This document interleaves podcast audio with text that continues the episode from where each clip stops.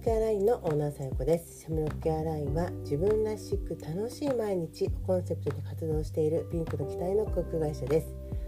この時間は私シャムロケアラインオーナーさやこが最近感じたことや思ったこと起きた出来事などを皆さんとシェアをしていくゆるい時間となっております。この間かなり年下なんだけど、えーと、お母さんでもある、えー、子がね話をしているのを聞いてそのギャップにちょっとびっくりしたんですけどあのその子がね何気なくこうインスタを見てたの、うん、そしたらね「あっ!」って言って「えどうした?」って言ったら「あ誰々が遊んでるって言ったのね うんどういうこと？と思ったらどうやらインスタを見ていたら、えー、自分がまあいつもだったら遊んでいるであろうはずのメンバーが自分を抜きにして遊んでるとでそれがインスタを見て分かったっていうことなのね。でその子供も含めてらしいのいつも子供も一緒に遊んでるんだってだけど、えー、っと自分がいない状態で自分がいないメンバーで、え遊んでいたっていうことなんだけどそれがインスタで分かったとねいうことなんですよ。でそれを見て怒ってたんだよね。いやだこの感覚はね自分にはないから分からないなと思ったんだけどでも同世代の子たちはああマジで分かるみたいななんかそんな反応してる子もいたんだよね。でこれは何に対して怒ってるかって言ったらもちろん自分が、えーと、入っていないっていうことに対してまず怒ってるんだけどでもねその子は仕事だったんだよ。だからしょうがなくないって思うんだけどね。で他の子はあの仕事ではなかったから集まったんだと私は思うんだよね。だけどそういう場合はどうしてほしいかって言ったら自分は仕事なんだからまずそもそも集まらないでほしいみたいに思うみたい。だからそこの何て言うか仲間意識っていうのもさすごいけど自分がいない状態だよなんて許せないみたいな仲間意識もすごいけどでそこででも仕事なんだからしょうがなくない？あの自分はいないけどみんなで遊んでてみたいな気持ちとかがあってもいいんじゃない？と思ったしあとそれをインスタでこうチェックするっていうかさ それもすごいなって思うんだよね。でそれもいつのインスタかわからないんじゃないとかいろんなフォロー入れたけど結局そういうところももうなんかもうすでに調べ上げてあったわけ。でこの子とこの子の方にもあるしとか探偵だよね。うん辻褄合わせるとかその相手の、まあ、罪罪じゃないんだけどね罪みたいなものを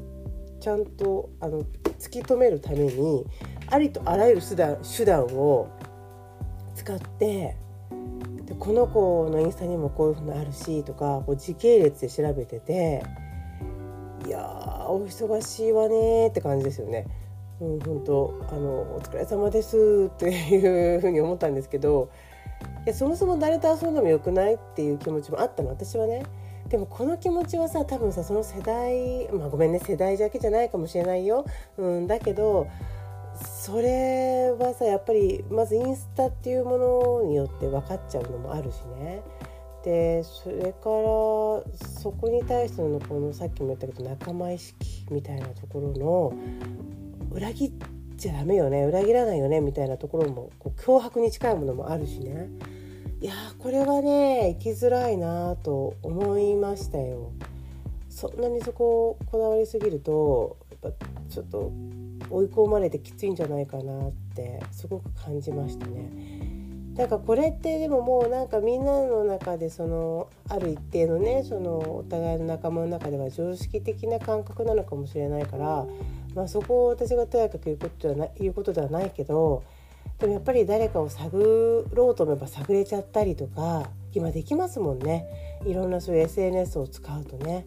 でそれからやっぱり覗けちゃうっていうのあるじゃない？いや本当にさスマホ見るとかやろうと思えばできちゃうこともあるでしょ？そのパスワードとか、まあ、いろんなねあの顔認証とかありますけどでもやっぱ何らかの形でできなくはないとそこを見たくなる心理みたいなものとかも、まあ、あるんでしょうね。自分がさあまりそういうとこ気にしないものだからそれはそれで楽なのよ。でもやっぱりそこを気にしないと誰かを傷つけるのであればね、まあ、それはそれで気をつけなくちゃいけないなって思う一つのことですよね。うん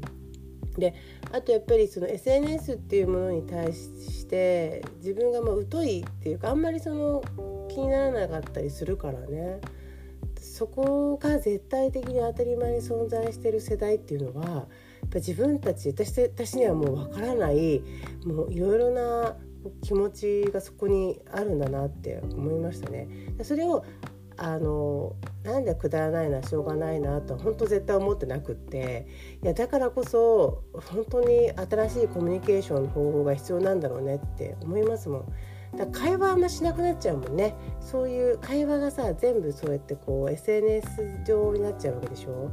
それってすごくきついし Twitter とかでもさなんか公開の喧嘩みたいになってる人とかもいるもんね。みんなに見せてるみたいなさみんなが承認ですよねみたいなところもあったりするじゃない。あれも今までだったら見えなかった部分なのにね。うんそれが何だったら言わないでいたはずなのになんかこう言っていい場みたいなのが出来上がった気がするもんね。自分にはない感覚っていうのをあの否定するよりはなんかそこを認めてあげたいと思うからなんか辛さみたいなもの、ね、だからそういうのはさ世代が違うからわからないから強いらないみたいなことやっちゃダメなんだろうね。えー、だってやっぱりその感覚を分かってあげないと今のやっぱ40代50代の人たちっていうので、まあ、SNS もちろん詳しい方いっぱいいるけど、まあ、圧倒的に昔からそれがあったわけではないわけだからだからそこの感覚をしもう分かってあげないときっとそのお仕事でもね大体こう今上司って言われてる人今あの現場を仕切ってるような人っていうのは40代50代が多いわけでしょ。そうするとその人たちはさやっぱり下の子の感覚とか気持ちっていうのを分かるっていうことまたは分からなくても理解しようとする気持ちはすごく大事なんだろうなって思いますよ。ね、だって自分たちが言われてきたことと明らかに違うでしょ。そのお仕事に関してだってやっぱり精神論みたいなものだったと思うんだよね。やればできるとか諦めな